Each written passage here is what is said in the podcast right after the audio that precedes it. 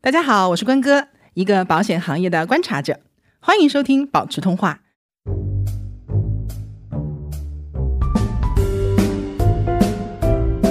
当时有一款产品超级的热销，它的利率就一直维持在百分之五点一还是五点几之间。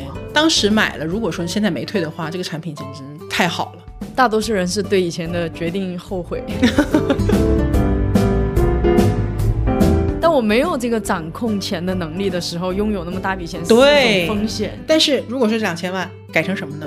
我每个月都给你发五万块钱，你会不会觉得马上你就不焦虑了？对对对， 然后再给你，比如说每年再给你涨百分之五，你会觉得人生至少财务问题就解决了，对吗？对，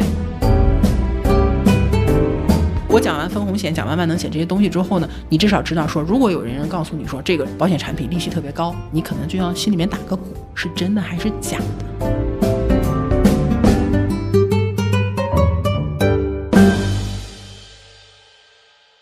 Hello，大家好，我是关哥，欢迎收听保持通话 Hello，大家好，我是小助理，很高兴又在声音岭跟大家见面啦。啊，又是我们两个人的一期。嗯，这期呢，我们要聊理财类保险。呃，其实我自己讲这个理财类保险这几个字的时候，我是很难受的，嗯因为真正的保险当中其实没有这种分类。啊，比如说我们讲保障类产品，这个是没问题的，是对？吧？但是你说理财类的保险，那这涉及到一个先定义理财是什么的问题。对，很多人把这一类的保险，我们一会儿讲到底有哪些啊？把这类保险呢，认为它是用来理财的，对，但是呢，理财最终的目的是怎样的，或者说你对这个理财的预期是什么，每个人是不一样的。嗯，我见过这么多的，就是买过保险和要买保险的人，千差万别。有些人对理财的目标感，他就是在什么呢？就是我要高收益。没错，当然，这里面的原因有可能是自己的预期比较高，当然这个预期也有可能是销售人员把你的预期拉得比较高。对，对吧？当然也有一部分是那种自己还停留在那种普通的，比如说银行理财或者是股票投资理财的这个范畴当中内。就是会去做类比。对，因为保险的很多的呃它的原理啊、它的定价呀，包括它的产品设计、它的架构和我们平常大众对理财产品的认知真的差很多。嗯，那么我们去理解的时候，大家都是这样的。对我一个不认识的或者不了解的一个事物，我习惯性的或本能性的会用我比较熟悉的东西对，熟悉的方式去往上套，然后呢，加深我自己的理解，这个其实没问题。嗯，但是呢，这就会出现问题，就是我们的对他的这种个性化的理解和他自己自身的实际情况其实是不匹配的，所以就会造成很多这种预期和现实的一种，嗯，应该说叫差距。嗯，因为理财 类保险这是一个很大的话题，我也是疯了，我要在一期当中讲个话讲这个话题，根本是讲不完的。嗯，嗯，所以我今天就是尽量的，我觉得先首先我把一些概念性的或者说分类型的东西尽量的捋清一下，呃，看看能讲到多少讲多少。如果说有具体往下走的一些问题，我们可以再找机会再聊。其实理财类保险，嗯，怎么说呢？我其实平常我比较爱讲的叫储蓄类保险，啊，别看就是两个字之差，对吧？它嗯其实会影响你对它的一个预期。会，我说理财类保险，你就马上会对它的收益率有有非常想法。对，啊非常高的期待。但我说储蓄类保险，你就会马上觉得，嗯，它可能我就是用它来攒钱的，哦你就不会对它的收益率可能有那么高的一个期待。其实这两种说法都不是完全的正确。什么什么类，它就是一个帮大家去理解的一个作用。但是如果说这四个字“储蓄理财”，你把它放到比如说海报上啊，或者是这种产品的宣传页上啊什么的，这个是不合规的。哦，嗯、这个地方我觉得有一点小 tips，我要先讲啊，就一个产品的名字，它其实分成三个部分：健康类的保障，比如说重疾险，嗯，往往叫什么康健一生啊，对，啊，类似于这种就是这种代替健康的。但如果是这种养老金的产品，福满医生，对福满一生什么今生有约，就是它，总之就是会往它的这个功能上去匹靠配一下。哎，嗯对，但这个名字其实叫什么不重要，而且现在很多、尤其线上的产品有一个什么习惯呢？他去报备的时候，这个产品真正的名字是一个一个名字，但是他拿出来销售的时候，会给它再起一个花名。有一些可能了解线上熟悉产品的话，比如说叫什么达尔文呐、守卫者呀、贝多芬呐、定心丸呐，你真正看它条款的时候，那个产品真正的名字不叫这个。哦，原来还有这种门道。哎，对的， 所以有人来问我说：“说我买的是你说的这个吗？这两个名字都对不上。”我说：“一个是花名，一个是它条款真正报备时候的名字。也会出现什么呢？就一个产品，它在不同的平台上可能会出现两个不同的花名。之前有一个小蜜蜂的一个意外险，嗯，之前它的前身在另外一个平台上可能就叫大金刚， 非常迥异的两个方向。 差的也是蛮多 的。所以，首先第一部分它是一个名字，这个不重要，叫什么不重要，反正很好听就对了。嗯啊，第二部分一般会讲这个产品它的保障责任或者功能是什么，就是什么什么重疾险，什么什么百万医疗啊险，，这个时候就去涉及到具对体险种了。对，，具体它是干什么用的，对吧？管重疾的，管百万医疗，这很明显，对吧？或者是什么呢？什么什么养老年金，或者是什么什么教育基，你会发现任何一个保险，它其实都有明确的保障责任在名字上会体现出来的。嗯那么你看到这个，你就知道它是一个什么险种了，因为它直接决定了它是一个保什么内容的，这是我们买保险最重要的部分，对吧？嗯好，这是第二部分。第三个部分，像有一些险种，但不是所有都是啊，它会在后面有一个括号，嗯，括号里会写什么呢？叫分红型，哦，对对对对，不对？或者叫万能型，嗯，甚至或者还有，当然不是括号，有的叫两全对险，这个很常见。嗯包括还有什么呢？投资连结型，嗯，这叫做这个保险产品的叫定价策略，或者是哦定价方式。分红险它可不可以是重疾险？可以啊，可不可以是养老金？可以啊。可不可以是教育金？对你这样一说，我才明白，因为我们对保险嘛，你说什么什么险，那你问我买了一个什么保险，我肯定把括号里最对前面那两个，你就最关心的那个部分，对，对吧？而且如果说你你直接你就只关注说它是个分红险，嗯，你会觉得我就期待它的分红，当然，但是不是的？前前两天我在公众号里不讲，我有一个很早年买的一个重疾险嘛，嗯它是一个重疾险（括号分红型）。啊，那对我来说什么呢？就是它实际上主要的目的，我用它是用来保我的重疾保障的，嗯，顺便它有分红，哦，所以我买它是为了分红吗？不是，是为了重疾， 我如果买它为了分红，那这个产品垃圾。 我一年交六千多块钱，九年才给我分了两千多块钱分红，嗯要它干嘛？分红型不代表它的目的是分红，而是这个产品它的定价方式是分红型的。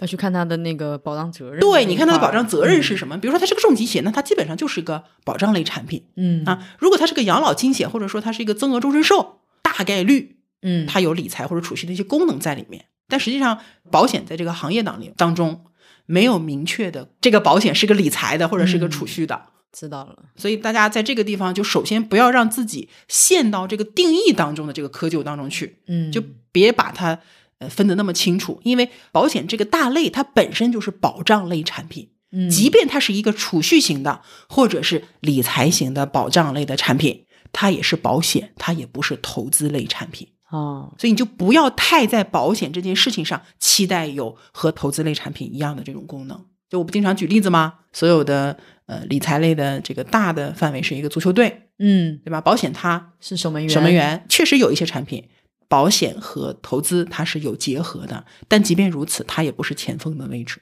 明白了，不然的话，你为干嘛要保险那个部分嘛？你就你你说你去我就是买要赚买钱，投你资就就去好做了投资就好了嘛。嗯它为什么要有保险的这层壳在这儿？就一定有它自己的这个功能所在，它就嗯不是纯粹的一个投资类产品。好，所以这是首先就是功能是什么和它的定价是什么。两全险其实又有点特殊，两全险实际上就不是定价了，也是指它的功能，生也给钱，死死也也给给钱钱，哎，这个叫两全险。但是呢，我还是要强调一点，就任何一个定价模式都没有问题，或者说都不是坑人的。嗯因为这些定价模式都是保险这个行业是一个很复杂的、很成熟的行业，它几百年的历史当中一路摸索下来出现的不同的这种定价方式，没有一种方式说我设计出来就是为了坑消费者的，它就是为了找到保险公司和买保险的人之间的一种平衡。怎么样能够让这个保险产品更加的费率也合理，然后保障也合理？它都是为了这个目标来走的。你说两全险就是坑人的，或者你就说分红险是坑人的，万能险是坑人的，啊，这种言论嘛，听听就算了。你要是信的话呢，那我也没有办法。 然后准备这一期的时候，其实我有想了一下哈、就是其实我非常排斥 用理财去形容保险，但是其实也没毛病，因为如果我们说广义理财的话，保险其实也是理财产品的一种，赚钱、记账、花钱啊，做投资、做储蓄、买保险，其实都是广义理财的一种。一定要讲说某些保险它有理财功能的话，可能大部分人关注的是什么呢？就是这类保险是有一个增值功能的，嗯对吧？就是财富增值的功能。是对，这么讲可能就能接受了。对能接受。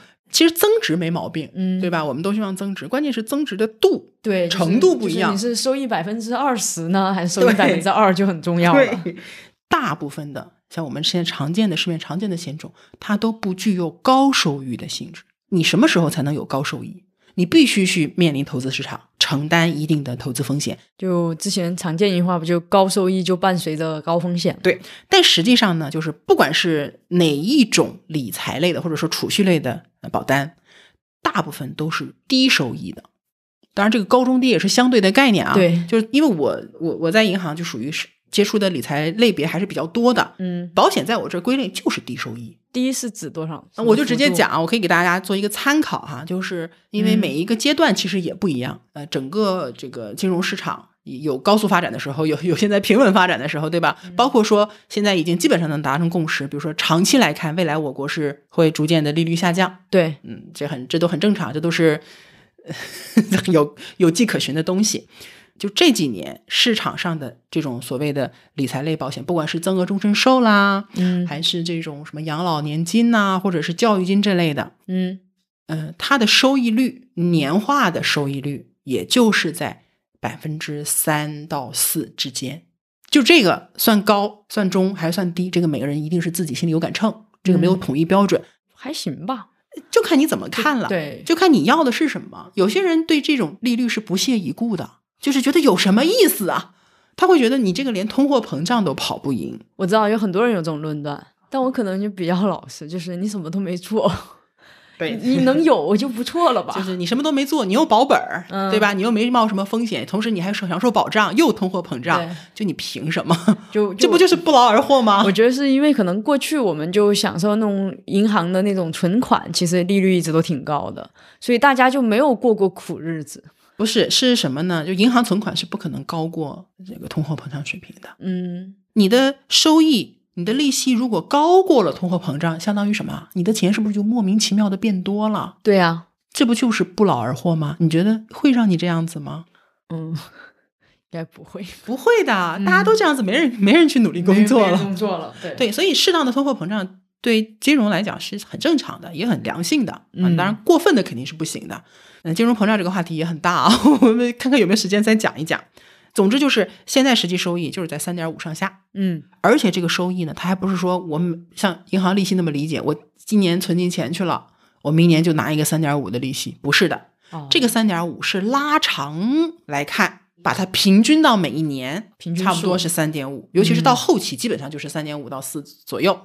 但是呢，这种理财类的产品，一般前几年它都是首先是有一个账面亏损的，哦，就看起来其实是亏的就，一你钱一进去，其实现金价值实际上是不足你的保费的。明白？对吧？所以它就不是说我一上来就开始本金，然后之后拿利息，你千万不要把把它当成这种呃银行利息这么去理解，完全是不一样的一个概念。这些产品也不是说你像银行存款那样，你随时可以领出来，或者是你像投资一样，对吧？我甭管赚了亏了，我是可以撤出撤出来的，对吧？就灵活性不是没有，是受限的。嗯，所以这个东西呢，它的增值功能是有，但是呢，对保险的增值功能，大家一定要有合理的预期，这是一个总的一个概念啊。然后呢，嗯、我觉得我们可以从具体的分类可以简单的讲一下。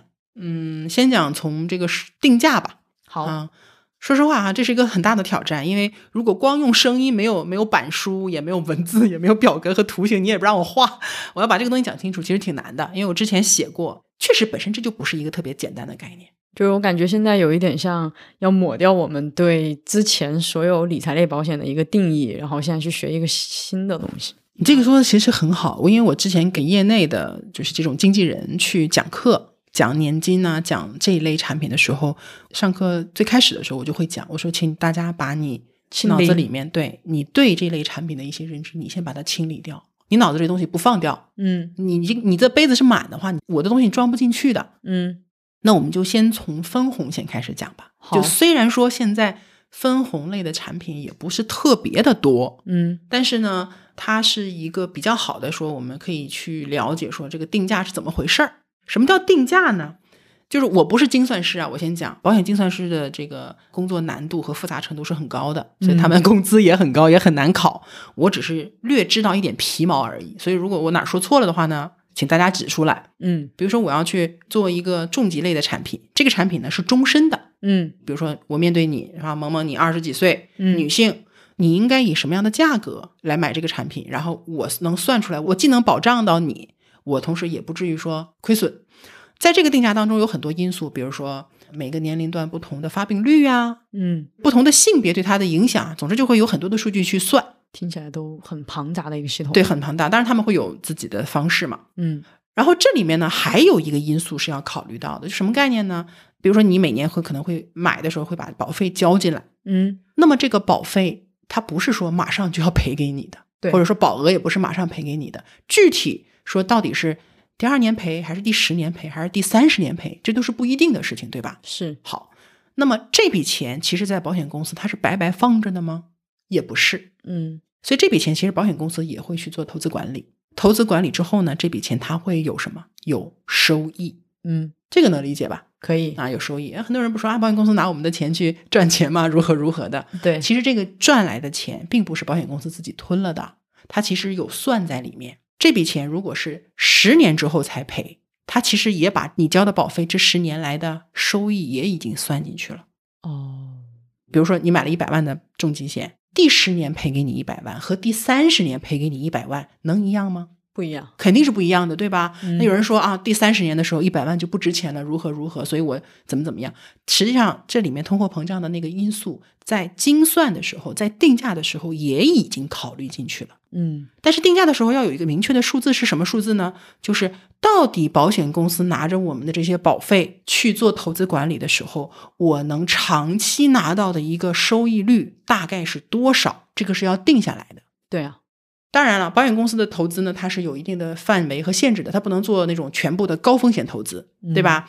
那、比如说拿一些长期的国债啊，拿一些大的一些基建啊等等这些投资类的。我假设我我认为说未来那么长期这张保单可能是终身的，对吧？终身我这张保单都是百分之三的一个回报率，或者说我的收益率。嗯假设说一个人买完保单之后还能活五十年，这五十年每年都是百分之三的收益率，这个谁能保证？其实没人敢保证的。是难度还挺高的就这个数字越高越难。对越低越容易，对不对？对保险公司来说，如果这个数字定的低一点，是不是它的这种压力就会小一点？嗯但是如果定的低了，就会有什么结果呢？这个保险的费率或者说价格就变高了，嗯因为这个钱的效率降低了嘛，对这个能理解吧？能好，假设说我定百分之二，但是百分之二呢，可能这个产品就会贵一点；定了百分之三，保险公司的压力就会大大一点，但是呢，这个产品可能就好卖，因为它可能就会便宜很多。就看保险公司的目的在哪里了。比如说，保险公司说我我我不怕亏钱，我现在可能就是想提高我的市场占有率，嗯我需要一个产品去扩充市场。所以，如果这么做，你觉得有没有风险？当然有啊一定有，对不对？对啊因为保险公司，你现在你只顾眼前了，但是未来你的这个产品能不能稳健的经营下去？你保险公司的这个整体的运营能不能达到这个水平？达不到的话，你偿付率变低，嗯对吧？这就是为什么有一些保险公司在大量的就是做这种市场扩张，然后去出一些很极端的便宜的产品之后，你会发现它偿付率下降，嗯都是跟这个有关系的。所以就会发现什么呢？高了也不行，低了也不行。好难啊对啊， 好难呐、对吧？呃，所以第一方面呢，就是银保监会，就是行业会对这个定价啊都会有一些明确的要求。嗯你一定是在一个国家认为你是可以接受的一个范围内的嗯啊，你低我不管。 你的产品那么贵，嗯你也能卖得出去，那是你的本事。但是你你说你我要定一个很高的预期的收益率，然后我把这个产品压低，价格压低，那个保银保监会肯定是不允许的，因为他会认为你这个产品让你保险公司的风险变得太大了。保险公司风险如果大了，那未来用户的风险就更大。可能用户就没有办法得到赔偿了对你首先要保证保险公司能够稳定的、长期的经营下去，对吧？对好，所以就出现了一个什么样的办法呢？就比如说，我先定一个价格，二点五呢，我觉得我能接受，监管爸爸也接受，但是呢，这个产品的价格可能会略高，嗯包括什么呢？实际我的收益状况要比二点五要好，是对吧？赶上好年头，我可能是四，甚至是五，对吧？但是有没有可能说年头不好的时候会低于二点五？也有可能，但是它毕竟是一个长期的，所以它有一个平滑效果。嗯分红就是这个时候出现的。我定一个相对来讲比我的实际能力要低一点的水平，我觉得我达到三到三点五是没问题的。嗯但是我定一个二点五，我把你的保费收进来了之后，你会发现实际的收益效果比我定二点五的时间要高。哦，对吧？那么这个叫什么呢？这个叫保险公司的利差，就是它的收益。明白。那么这个利差加上什么呢？加上死差，死差是我的实际的，比如说死亡率和预期的死亡率，它也有一个差。人死的少了，赔的少了嘛，嗯不是说我拒赔啊， 是实际的这种有一个死差，嗯再加上费差，就是保险公司的这种成本。嗯，我本来今年预算成本是五百万，但是我实际上最后只花了四百五十万，我剩下五十万是不是我的没用掉的钱？这个叫费差。费是费用的费嘛？，对，费用的哦费，费差、死差加上我们刚才说的这个利差，嗯那么很明确的规定啊，如果你是分红险的话，这三差每年的多出来的这个部分，最少百分之七十要分给这张分红保单的用户，就等于什么？我现在不确定，我如果收你便宜了，我可能就赔了，或者说我运营不下去了，怎么办呢？嗯我先稍微收你多一点，但是如果说明年我干的还不错，多挣的那些钱，我再给你一部分。给我的这部分其实就叫分红了。对，那如果这样说的话，会不会有时候他没有那么好的时候，我的分红就没有了？就是分红，从理论上来讲是可以是零的，嗯但是保险公司还有一个操作，就是它不是把所有的分红都分的，它不是最少百分之七十嘛，嗯对吧？它还是会剩一点儿的。那么有时候它会平滑一下，比如说年景好的时候，它留的不就多了吗？嗯那么年景不好的时候，它可以再哦，往这方面补弹一回补。去。嗯哎，，对，其实这都是保险公司的整个财务啊，就是这种反正很复杂的运算啊。说实话，你让我去给你讲清楚，我也讲不清楚。就这么说吧，我们老百姓、普通人能想到的这些问题，行业的已经想到了，嗯肯定是体现了，并且有相应的与之对应的一些方法。明白，你所以你看，分红是利息吗？不是？跟利息毫无关系，嗯，对吧？利息是什么？本金乘以收益率。嗯这个是什么？这个是年景好，今年收益比预期的要好，那我多出来的钱加上我省下来的钱，嗯怎么样？我再分给你。实际上死差和费差呀不多，嗯钱还有花不完的吗？ 对吧？这个成本想花还是很容易花的嘛。我是见过保险公司年底突击花预算的， 然后呃死差也不会差太多，只要样本量够大，它其实是比较准的。主要其实还是看利差，所以这个是分红的一个来源。就是你会发现说，这个分红跟这个产品是重疾险是什么养老险有关系吗？没有关系。它还是跟保险公司整体的这个投资管理的资金使用水平是有关系的嗯啊，包括说它也不是利息。嗯，所以你看，这个地方是保险公司拿着我们的钱去投资，然后他来赚钱吗？其实不是的。我记得之前那期和野大聊聊到德国的这个保险的时候，其实我觉得很有意思啊。我我不记得在那个我们播客里面后最后有没有放出来啊？嗯，野大有提到说，德国的保险它不叫分红，它就是第二年会降低你的那个交费。啊，对，我记得这个。其实这跟分红其实就是一样的道理，它只是通过不同的形式告诉你是怎么回事儿。嗯那其实这个分红，如果大家不把它理解成利息的话，你非要换一种方式理解，你可以怎么理解呢？就是这个分红实际上有很多种用法。首先第一个，哎呀，好复杂，分红也分英式分红和美式分红。我的妈，这还，这个英式分红就是嗯这个分红呢，我不给你，嗯我把它再放到保单里面，等于再买一点小保单，嗯把这个保单加大了。所以我本来可能是五十万的保额，嗯那这个今年的分红出来一点之后，我变成明年变成了五十万零一千的保额，它就自我膨胀。嗯嗯美式分红就是不进入保单，它嗯就是单独的在一个分红账户里面。那么这笔钱你可以每年把它领走，嗯，这是啊属于你的一个像活期账户一样的东西，你可以把它领走，你其实就可以等于什么？第二年少交一点嘛，其实我觉得德国这个方式很聪明，对他不们对符很符合市场营销。心理对不对就是是就像我们那个买两百减对减对，十块，你就会觉得那十块是我要赚了，那其实你亏了 一百一百九啊。不买立减百对分百。对对，但实际上，这个我觉得不是说聪不聪明的问题，这个是保险市场还是要快速扩张。就是在销售过程当中，他希望用这些东西去吸引你，因为讲一些很专业的东西，大家不爱听，明白也。听不懂。我就讲我有有分红，你看支付宝的那个月月有分红，你有其实有什么意义吗？没有什么意义，才几个分红啊。对但是你听起来就很开心呐、对，就像香港，香港很多的产品，就我也不知道为什么啊，我在一直思考这个问题。我身边有很多高精尖的人，嗯，呃，很莫名的就会觉得香港的保险就要比大陆的要好。我觉得还有销售的问题。嗯这个跟有些保险公司很像啊，就会请一些高精尖的人群当 sales，然后你就会觉得哇，他们这个这家保险好厉害 啊，然后也很好，但其实都是一个原理，就销售的误导性很大。因为我我在广东嘛，嗯然后我身边很多朋友早年就是我们还没有互联网保险还没有那么发达的时候。他们就很多都买香港保险，就觉得我有香港保险好自豪，就是一种有钱人的象征。就是它已经脱离了保险本身的那个范畴嗯了，它更多的是一种代表着我追求了更先进、对对更好对的一个东西，对吧？对，嗯，但是有一个很有意思啊，因为我两边都工作过，我就会观察很多细节的东西。嗯就在大陆，分红险被骂的体无完肤。嗯这两年还好一点，就比如说一六年、一七年那个时候，哇，就一讲分红险就是属属于过街老鼠那人种。人喊打，所以你看现在都不怎么出分红险，就直接出就是就没有分红，就直接定价那种，嗯对吧？但是香港保险为什么大家会很喜欢？抛开这个香港的光环呐、美金保单、港币保单这个因素以外，有一个很重要的原因就是香港保险它就是属于什么呢？分红它的演示是很很高的。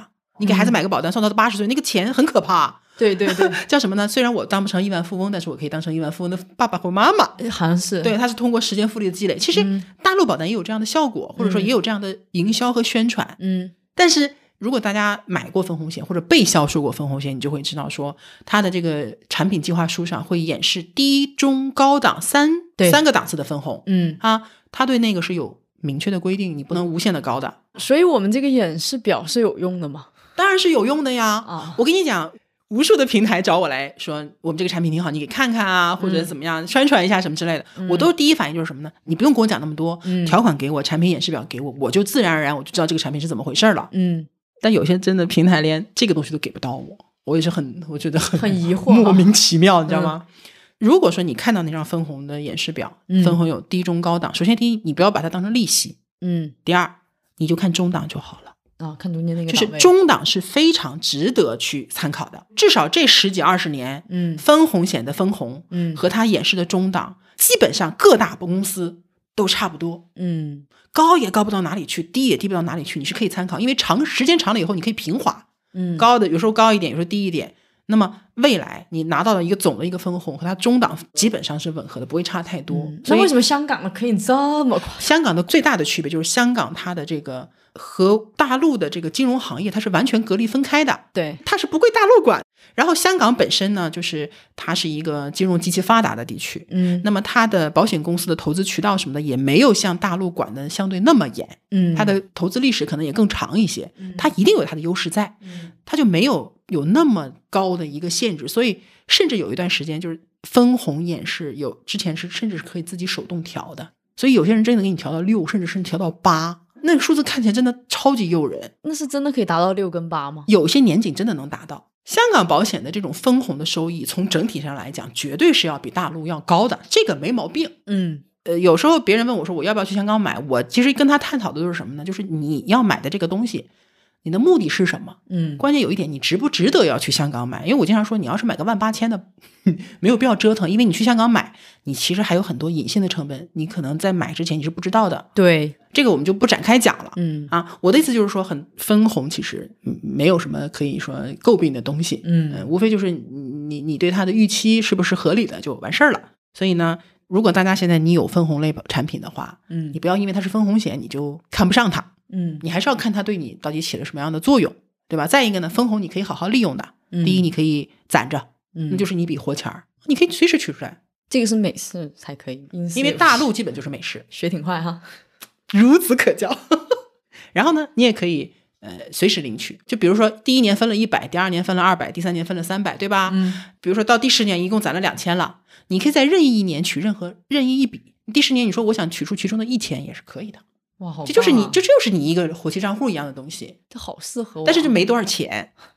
我可以发红包。不是你如果说你买一个重疾险或者买一个小的这种年金险，嗯对吧？你不会有太多分红的，你除非说那种像我以前的客户，一买买个一一百万都是少的了，比如说三五百万，总总保费可能都几千万那种的，那你一年分红真的很 很多。哎呀，你加上生存金，然后你就会发现说，他那张保单就是一个源源不断的现金流，真的很爽。嗯，这是分红险，你大概能听得明明白一点我觉得吧？分红险最大的问题就是不要把分红跟所谓的收益去挂钩。嗯，这个这，我觉得这个词本身就有一定的误导，就分红这两个字就会让人感觉对，就应该跟德国学一学，对吧嗯？我但是觉有得是我就在也在想说追本溯源这个问题出在哪儿，有很多的问题嘛。一方面大众认知，就我不是说大众不对啊，嗯，就包括我自己也是，就我要是不做这个行业，可能我的认知也就停留在那个水平，对吧？因为我们缺乏这方面的教育。就像之前我看过一个 B 站大 V，我还跟你讨论过嘛，嗯七十还是一百万的播放量，他不就是说，比如说我是二十岁买的，然后我们四十岁是高发期，然后四十岁保险公 司开始赔钱的时候，他就垮了，然后他完全忽略了保险公司有资金池的这个问题。就想把事情想的简单了。实际上，嗯对这个分红，如果你放在这个账户里面你不动，嗯，它也累计生息，它不是白放的。这个累计生息基本上也在百分之三左右，也挺不错的了那。也不错。但这两年有没有变化，我也不知道，因为每个公司不太一样啊。就是最近一直在利率一直在下降，它有调整也很正常，因为没有人保证你这个累计生息是多少。但是以我这么多年的经验，这么长时间基本就是在百分之三左右，如果有百分之二点五的也正常 嗯，啊。这是分红险，然后我再讲一个也是比较多见的，就是万能险。哦，这个特别常见。哎呀，万能险我可喜欢了，我超爱万能险。首先，第一个，它有一个最大的特点，它是所有的产品当中，它和投资连接险可以放在一起讲啊，它是最透明的一个险种。透明到什么程度？它每一分钱怎么来的，在你的保单账户里面怎么赚的，然后又怎么走的，你都是可以看得到的，这么清晰啊？非常清晰，非常透明，就不像说，就嗯很多以前很多人。问我就指着这个分红告诉你，告诉我这分红怎么算出来的？我说姐姐，这个分红不是算出来的， 包括重疾险，我也没法给你算，嗯，那都是人家算的。但万能险绝对是可以的，很透明。它首先给你建立一个保险的一个账户，账户里的资金叫做现金价值。那么你的钱，不管是保费还是追加，进到这个账户的时候，首先会扣掉一部分，嗯这个部分叫做初始费用，就是保险公司的一些运营成本啊等等，你可以这么来理解。嗯比如说，大部分的产品，那么进到这个账户的时候，它可能会扣呃百分之三到百分之五，当然最低也有少的百分之一的。嗯好，扣掉之后，剩下的就全部在账户里了。那么这笔钱呢，每天他给你算一笔利息，万能险是叫日计息、月复利。以前的老式定期存款，你就算在倒数第二天把它提前解出来了，它也是按活期存款给你算的，对吧？是的，这个就叫按年计息，它嗯不是按天计息。嗯万能险就是它按天计息，你只要放在里面一天，你这一天就不白放，利息肯定是有的。嗯，然后月复利什么概念？每个月按月给你付对利息。到月底了，把你原来有多少钱加上这个月整体的利息，三十天或者三十一天的利息加上去以后，嗯变成新的一个本金或者新的一个初始的一个基数，嗯，到下个月再开始算利息。所以第二个月的这个算利息的那个基数就要比上一个月的要高了多了，嗯这就叫日计息、月复利。好，这个计算过程麻烦吗？不麻烦，就是嗯加法加乘法。好，同时呢，如果这个万能险它是有保障的，嗯，因为现在有两类万能险，一种是那种老式的，我之前说我买过一个万能险嘛，那种万能险它实际上本质它是一个带重疾的寿险，好多人买了这个。对它的理财效果就很一般，因为。一年才交几千块钱，再加上有比较高的这种保障，它的理财效果相对被挤压的就会比较少。嗯还有一种呢是这些年可能会比较多的，就是它可能单纯的就是为了这种理财效果，它并没有什么重疾保障，它也没有那种很高的寿险的杠杆，比如说，呃，你交一万给你赔好几十万那种的，它一般来说都是给你赔你交保费的百分之一百四啦，嗯，百分之一百六啦，就多也没有什么所谓的杠杆，但是它稍微的有一点保障，它只要是有一点保障，它只要多给你，保险公司就有这种就是这种赔付的风险，对不对？我要对多给你钱。对，那么这个风险它是有保障成本的，嗯我们每一个产品里面都有保障成本，只不过我们不清楚它是怎么给我们算的。嗯但是像万能险，保障成本是多少非常清楚，因为它会有一个表格，每个年龄段的男性或者是女性，每一千元的风险保额对应的保障成本是多少，都是清清楚楚、明明白白的。对吧？啊你保障是十万，那你就用千元成本乘以一百就好了。然后这个保障成本每个月再扣掉，扣掉之后剩下的就是你下一个月的现金价值。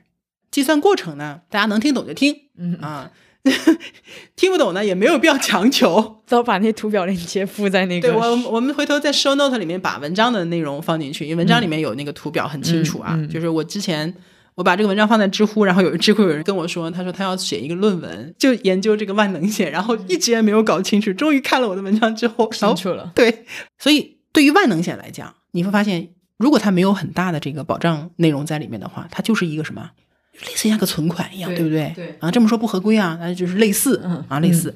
那么，比如说它的收益的效果好与不好，主要取决于什么？保险公司的，叫结算利率，嗯就是它到底每个月给你日计息、月付利，对吧？嗯这里面就涉及到说你这个月付利、这个利息是多少，对吧？对，这个结算利率它有个特点，下有保底，上虽然不封顶，但是也不会高到哪里去。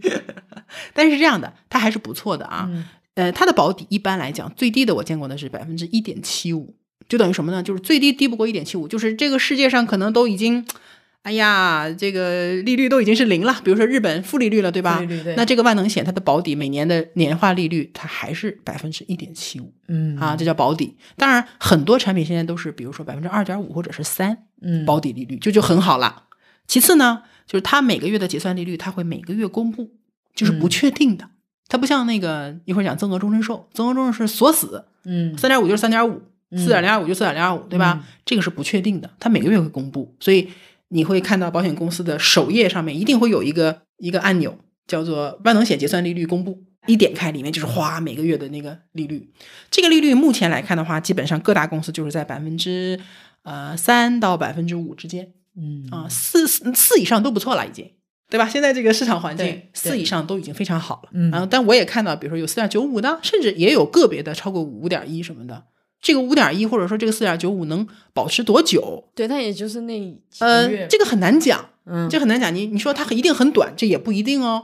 呃，我在银行的时候，就我们当时有一款产品超级的热销，它的利率就一直维持在百分之五点一还是五点几之间哇，好就高二十万起卖。嗯有钱人才能买呗，当时买了，如果说现在没退的话，这个产品简直就是现在回头再看，这个产 香品饽饽。太好了，对吗？就都是这样的，都是回头看以前产品好， 大多数人是对以前的决定后悔，反正就是不是后悔买少了，就是后悔不应该买。啊总之就是 人人的特性。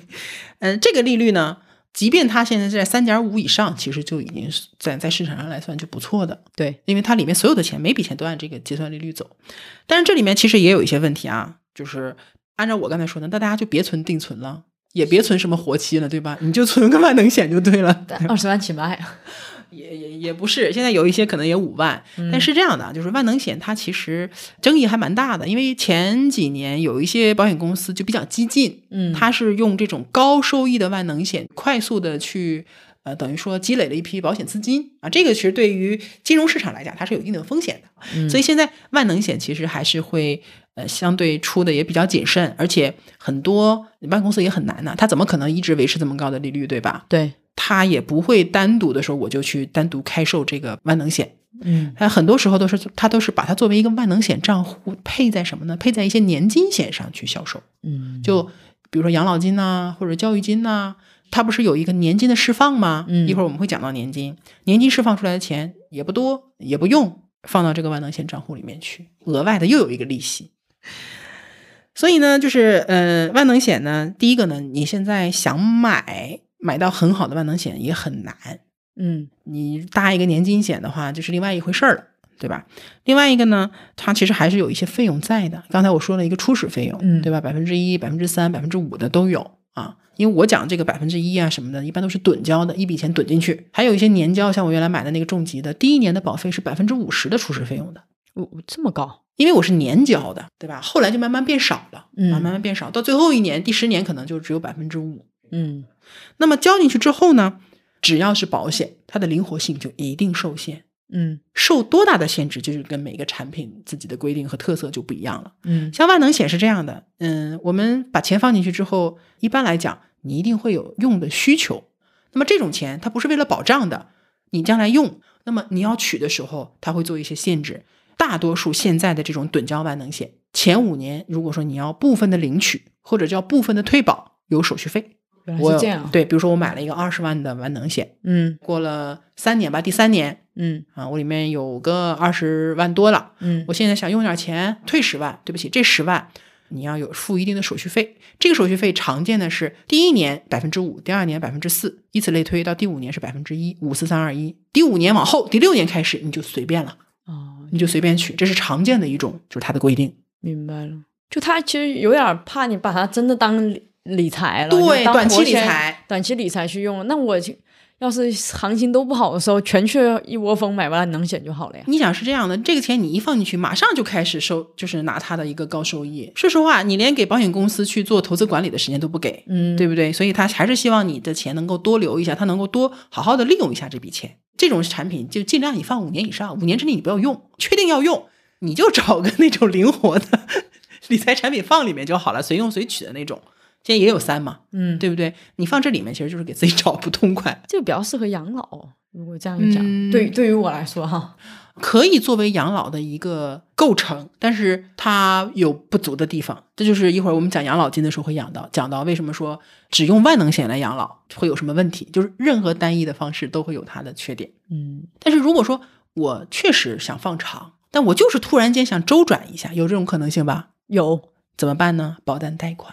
哦，这种理财类或者储蓄类的产品，大多数都是可以保单贷款的。就除了这保障类的，也没有多少钱，嗯啊，我现金价值我可以最多百分之七十或者百分之八十的这个资金，我是可以通过贷款的方式我先拿走用，而且你不需要抵押，因为你保单本身就是一个抵押物，嗯你只要做的是什么呢？就是付利息就可以了。这个利息一般会比万能险也好，或者说增额终身寿，或者说它增值的速度还是要高一点的，嗯不然的话就套现了，对吗？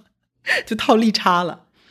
嗯，同时呢，如果这个万能险它还有一些保障的话，就肯定还有保障成本了。嗯啊，这就是为什么呢？啊，零八、零九、一零年前后，就市场上有很多类似的这种，之前买了一些老的，像平安的那种智盈啊、智胜啊这个系列的这个万能险的，大家买了之后就会觉得，亏了，嗯，就很后悔退了好多，嗯其实蛮可惜的。嗯，这个我上一次 不是咱俩聊了一期对嘛，对没有放在播客里，放在公众号里面了，就是讲这个很多退保其实退的还蛮考虑不周吧，因为大家可能对劳保单的熟悉程度和使用都不是很熟，尤其是和现在的产品一比，嗯，就觉得可能不太好，然后就退了，但实际上还蛮可惜的。对嗯。然后你刚才提到了一个概念哈，我一定要好好的，就是说重点强调一下，就是保本保息这四个字。嗯，现在不都不让说这四个词了，，对，这四个字是非常违规的。嗯呃，尤其在保险产品里面，你就不要试图听到这四个字。就是你理解可以理解，比如说啊，我之前嗯、呃讲万能险啊，嗯比如说我们我也有见过问我说这个东西有没有可能亏损啊？但大家都会关心这个问题嘛。我说这个东西没有什么可能亏损，只要说什么呢？你别早退保，你只要坚持过五年，这个保单的现金价值是肯定高于你的保费的。嗯对吧？那他说你保本吗？我说你可以理解成保本。他说你保本字眼儿体现在哪儿？真够较劲的，嗯，怎么说？就我完全能理解，但是我我确实给你找不到 保本这样的字眼。我要说保本儿嗯违规了，还违规，嗯我只能给你解释它的原理是什么。保本保息只有在这种比如说存款呐、或者是某一些银行的某些固定的一些理财产品当中才会有涉及到这个概念。好像现在银行也不让提了，呃，不是不让提，而是你要明确告诉你这个是不保本儿不保息的。嗯，因为像有一些，比如说风险 R 二的二级的一些产品，低风嗯险产品，对吧？大家都默认它是刚性兑付，但是实际上之前出现了不刚性兑付的这个是的情况，嗯，然后大家发现哦，才想起来它其实是不保本儿不保息的。对，那这个东西你说保本吗？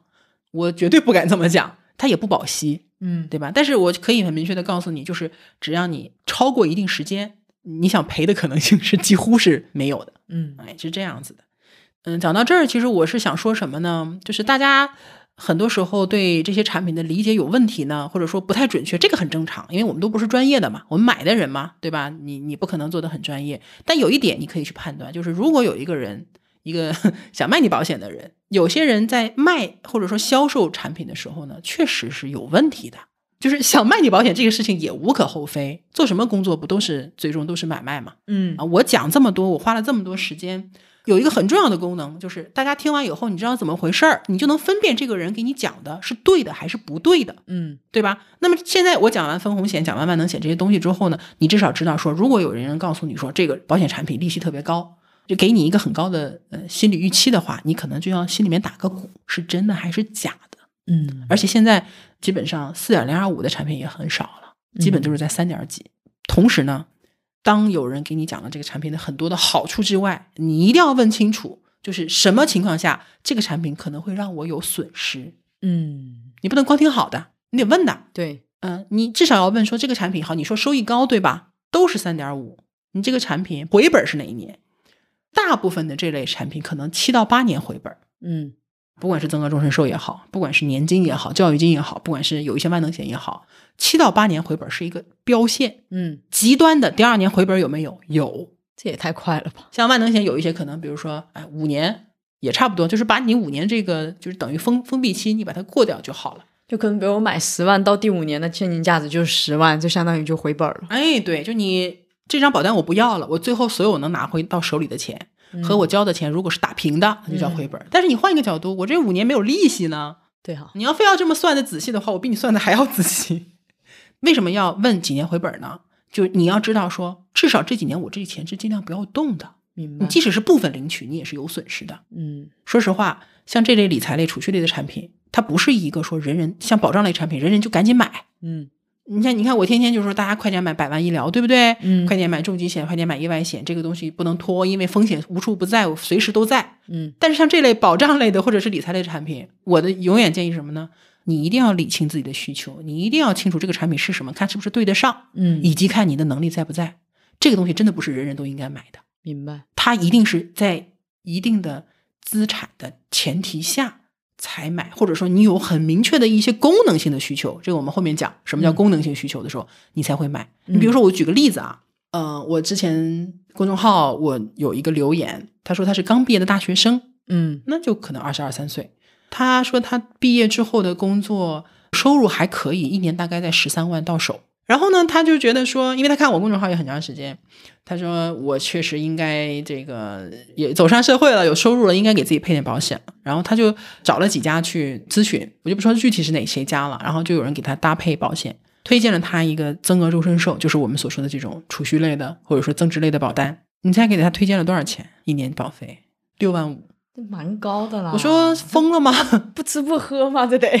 像这种保险，你说你要讲它的优点有很多，比如说什么锁定长期利率啊，嗯、这个帮你攒钱呐、嗯对吧？然后总之就会有，它其实还是有很多的优点、功能性啊，锁定你自己的资产，什么婚前，尤其婚前资产这些东西，它都是有的，没错。嗯但是关键在于什么？很多年轻人他的用钱的需求是很当下的，对尤其是什么呢？就是从刚毕业之后就开始琢磨什么要攒钱、买房、找对象，对，要结婚，对然后可能生孩子，对吧？当然每个人的进程不一样，但至少说你肯定是要开始用钱的一个阶段。那这个阶段，你说我把钱都锁在一个五六年、七八年，我可能都不建议去动用的一个地方。我觉得这个就叫什么呢？就是叫你的你的这个理财操作和你的实际需求在时间上是有问题的，这很不匹配。就不匹配。嗯当然这是我个人意见啊，嗯就每个人会有自己的想法，嗯但是我的意见就是，如果是一个年轻人啊，他可能保障只有一点点，对吧？只买了二三十万的重疾保障。嗯他其实更应该先去加一些重疾或者加一些百万医疗，对吧？并且他有很明确的说我想买房，他要攒钱的需求。对，这个时候你把钱放在一个需要封闭很长时间的一个里面，我觉得这个就是不合适的。对啊，这个不是，所以我们去看这种理财类的、储蓄类的保险的时候，除了要看它的收益之外，你一定要看它的时间跨度，或者说用钱是在什么时候的。嗯这类产品基本上都是什么呢？就是中长期。你说我这两年我可能要换车，我要买房，我要结婚，我正是用钱的时候，你买这个东西就不合适了。一定是这种产品适合用什么？用闲钱买，用住。像我妈昨天打电话给我说，我有笔钱到期了，我干点啥？我去买国债吗？嗯我说你用不用？她说，嗯，用也不用这笔，因因为她东一笔西一笔的嘛，这笔也不多。她说怎么办？我最后就去买了一个五年期的 定存。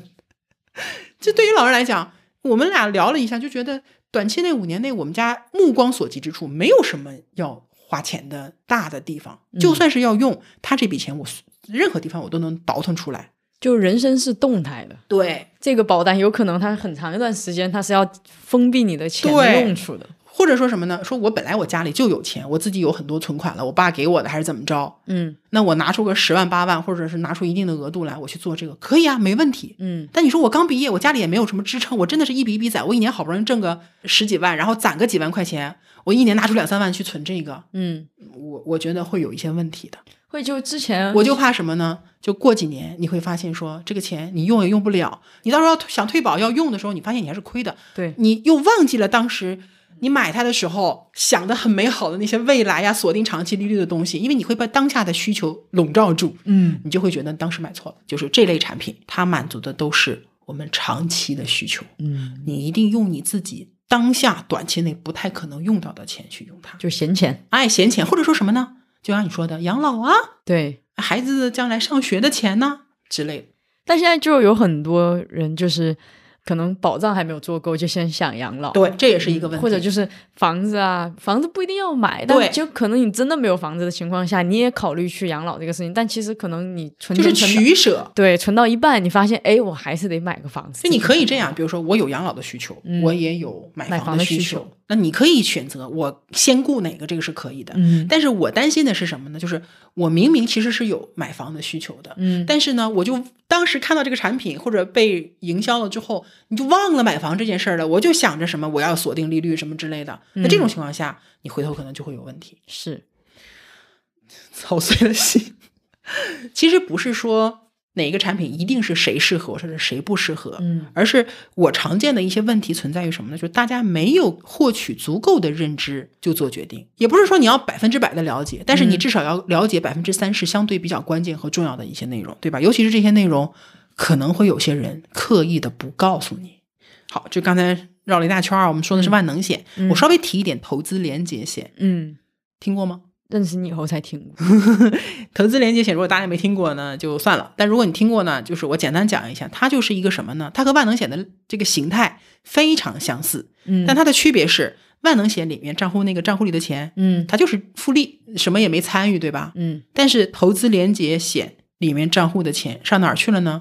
投资基金了，啊它是真正跟投资市场有挂钩的，所以它的涨幅、跌幅，哎，就那是它是股票市场呢，还是什么？它是投资基金啊投资它你可基以金投资 N 只基金，哦，这个基金到底是股票型的、平衡型的，还是稳健型的、货币型的？你自己选。你可以嗯认为它是基金中的基金。啊，对我自己没有真正接触到，或者说我去销售，但是我处理过一些后续的一些服务，嗯有些人就真的是赚了。他没有参与，他就是当初选完了之后他就忘了，放在那儿很很久之后，很多年回来用钱的时候看一下，哎，赚了。嗯，但是有些人可能就亏了。亏，但是实际上 我跟你讲，还是赚的多。我跟你讲， 就 是投资就是这样，你不要动它，很多年以后大概率是赚赚的。，这就是投资连接险。所以投资连接险它真正的是什么呢？有投资性质的，有嗯投资性质的，同时它可能还会有一些保障的这种杠杆，嗯而且它因为它是个保险嘛，它有保险这层壳儿，大部分情况下它是寿险。嗯你觉得有没有这个问题？那我干嘛要买你这个投资连接险？我去买个，基金不好吗？对呀、你刚才不是说它有保障作用吗？但保障可能也不多呀，我就买基金，再买一个寿险不就好了吗？ 这个部分其实就是我在写年金呐、写增额终身寿啊、写这种大保单的时候会经常提到的一个概念啊，就是说，呃，我问了很多人说保险的保到底是什么意思？嗯，那大多数人给我的回答就保障嘛，对，我让你说三个， 然后很多人就开始就想，其实保险的保除了保障，还有两个作用，叫做保证和保保全。保证就是到某个时间或者到某一个情况下，这个东西一定是有的。嗯，就保证就是确定这个是有的。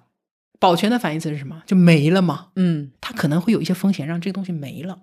就我可能本来有一百万，然后突然间我一百万哎没了，我把就你保这保全，一百万留下来，这叫保全。嗯，它其实还有这个作用。这还挺高阶的 呀。嗯，我之前不是和那个小酒馆和彤彤他们做嗯了一期关于说、 这个有钱人买保险干嘛吗？嗯就就是讲这个部分的。它这个功能是从哪儿来的呢？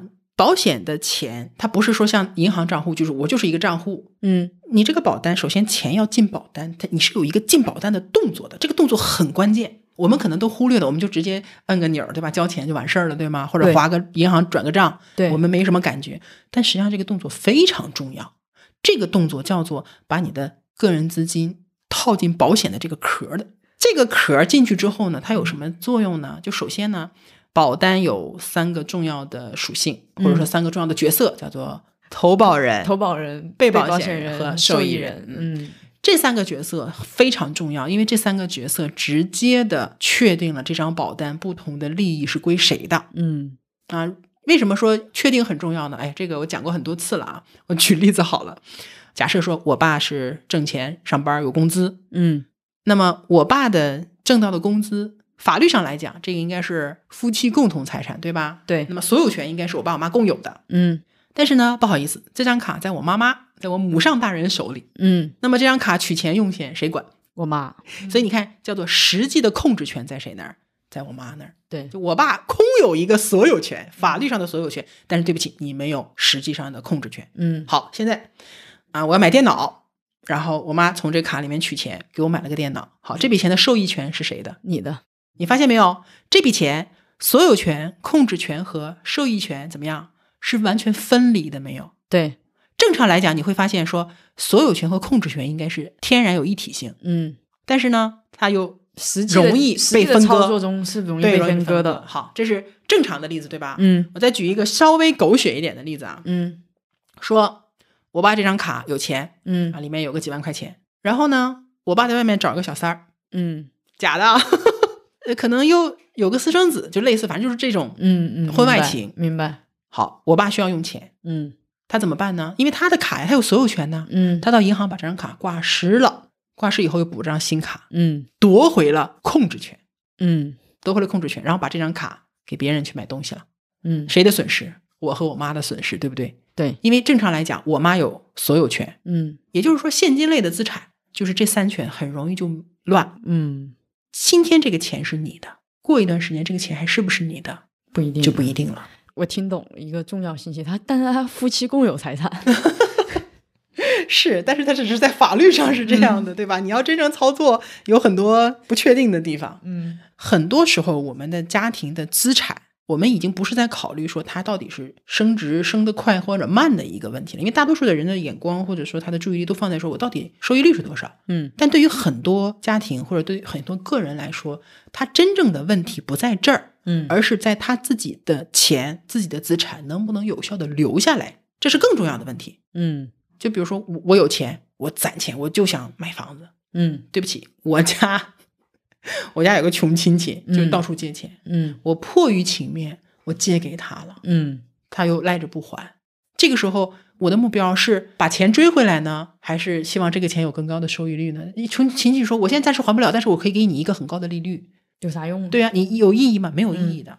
就是这个时候，你会发现保全的这个需求要比你收益的需求要高得多，嗯，这个你能理解吧我？能，实际上，之前帮我的客户去处理的很多事情，就是嗯在什么呢？有钱人系列了，因为我们今天不探讨没钱的情况，没钱嗯就买保障类产品就好了，嗯对吧？因为没有抗风险能力。我们今天探讨就是呃什么储蓄类的啊、理财类的啊。嗯你没有钱就别想这些了，对吧？那你有点钱了，首先你要保证这些钱本身是安全的嗯啊！我不是霍霍，比如说我去买 P to P 爆雷了嗯啊，我去我去赌了，就是钱本身先保留下来的重要性，很多人可能就忽略了。但总是大家都默认自己可以把这个钱保留下来的，嗯。我自从就是看了几篇文章跟你学了以后，然后我朋友结婚以后都教了他们很重要的一招：如果你老公实在不愿意为你花钱，你就给你女儿买保险，受益人写你。 你你把钱拿过来对吧？给自己的孩子或给自己买保险。你这叫只知其一不知其二，就是思路是对的，但是这嗯个操作的时候可能还是有很多注意事项，包括后面怎么去呃去维护这个保单，嗯呃，不是说我买个保单就万事大吉的，嗯确实有一些不是很专业的同行，他可能会夸大这部分的作用。他说，嗯你只要买了保单，什么税不用交，债不用还，婚姻不用分，等等等等的，嗯就怎么样，就好像买了个保险就万事大吉了，不存在的，嗯开什么玩笑，哪有这种好事儿？但是说，我们可不可以通过保单，就这一类的保单，去更加合理的，或者说，嗯、让我们的资产的安全性更高一些？嗯哎，这个就是真正专业的地方了。嗯，我们刚才讲说所有权、控制权和受益权，对吧？嗯嗯。那么保单它的特点就在于说，你只要把钱放进去，这个过程完事儿，嗯保单承保的这个过程一结束，立马这张保单的投保人、被保险人和受益人就已经明确了。哦那就相当于什么呢？这张保单的各个部分的权益该是谁的，就已经在法律的层面上已经确定下来了，就很清晰了。，对，很清晰了。嗯你说，你说我自己拿着钱清不清晰？清晰，但是它嗯很容易被更改。嗯，而且很容易被混同。嗯但是保单是这样的，首先第一个保单，它就算被改，它还需要很多的流程，它不是谁都能改的。嗯啊因为它它已经有法律性了。哎，对。然后呢，其次呢，就是你要改或者你要操作，你也是在非常有限的范围内能操作。嗯第三个呢，就是保单本身它还有一定的，比如说隐蔽性啊，你有钱大家惦记，你有保单人家不一定知道的，对吗？这招挺好。